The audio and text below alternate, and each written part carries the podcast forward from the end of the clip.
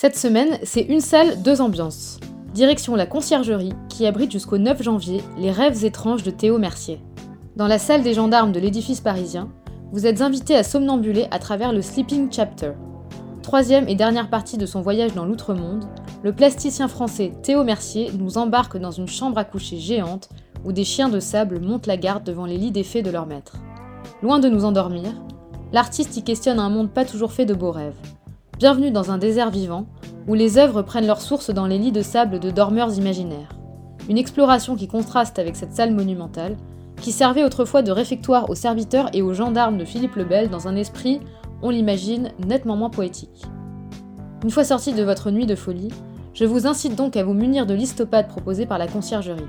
Un outil précieux pour remonter dans le temps, sur les traces de Clovis, Philippe Auguste, Saint-Louis et Marie-Antoinette dont ce bâtiment fut la dernière demeure la visite de sa cellule nous plonge dans le cauchemar qu'a dû être sa fin.